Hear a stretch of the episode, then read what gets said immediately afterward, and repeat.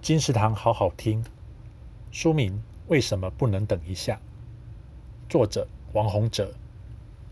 本书是教养专家王洪哲给孩子的第一本时间观念绘本，用故事让孩子认识自律好习惯和拖延坏习惯。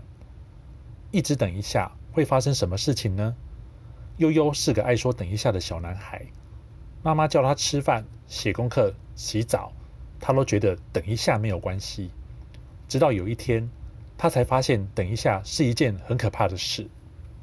原来，关于等一下，每一个人都会说，但如果变成了习惯，除了会让别人生气，更会影响自己接下来应该要做的事。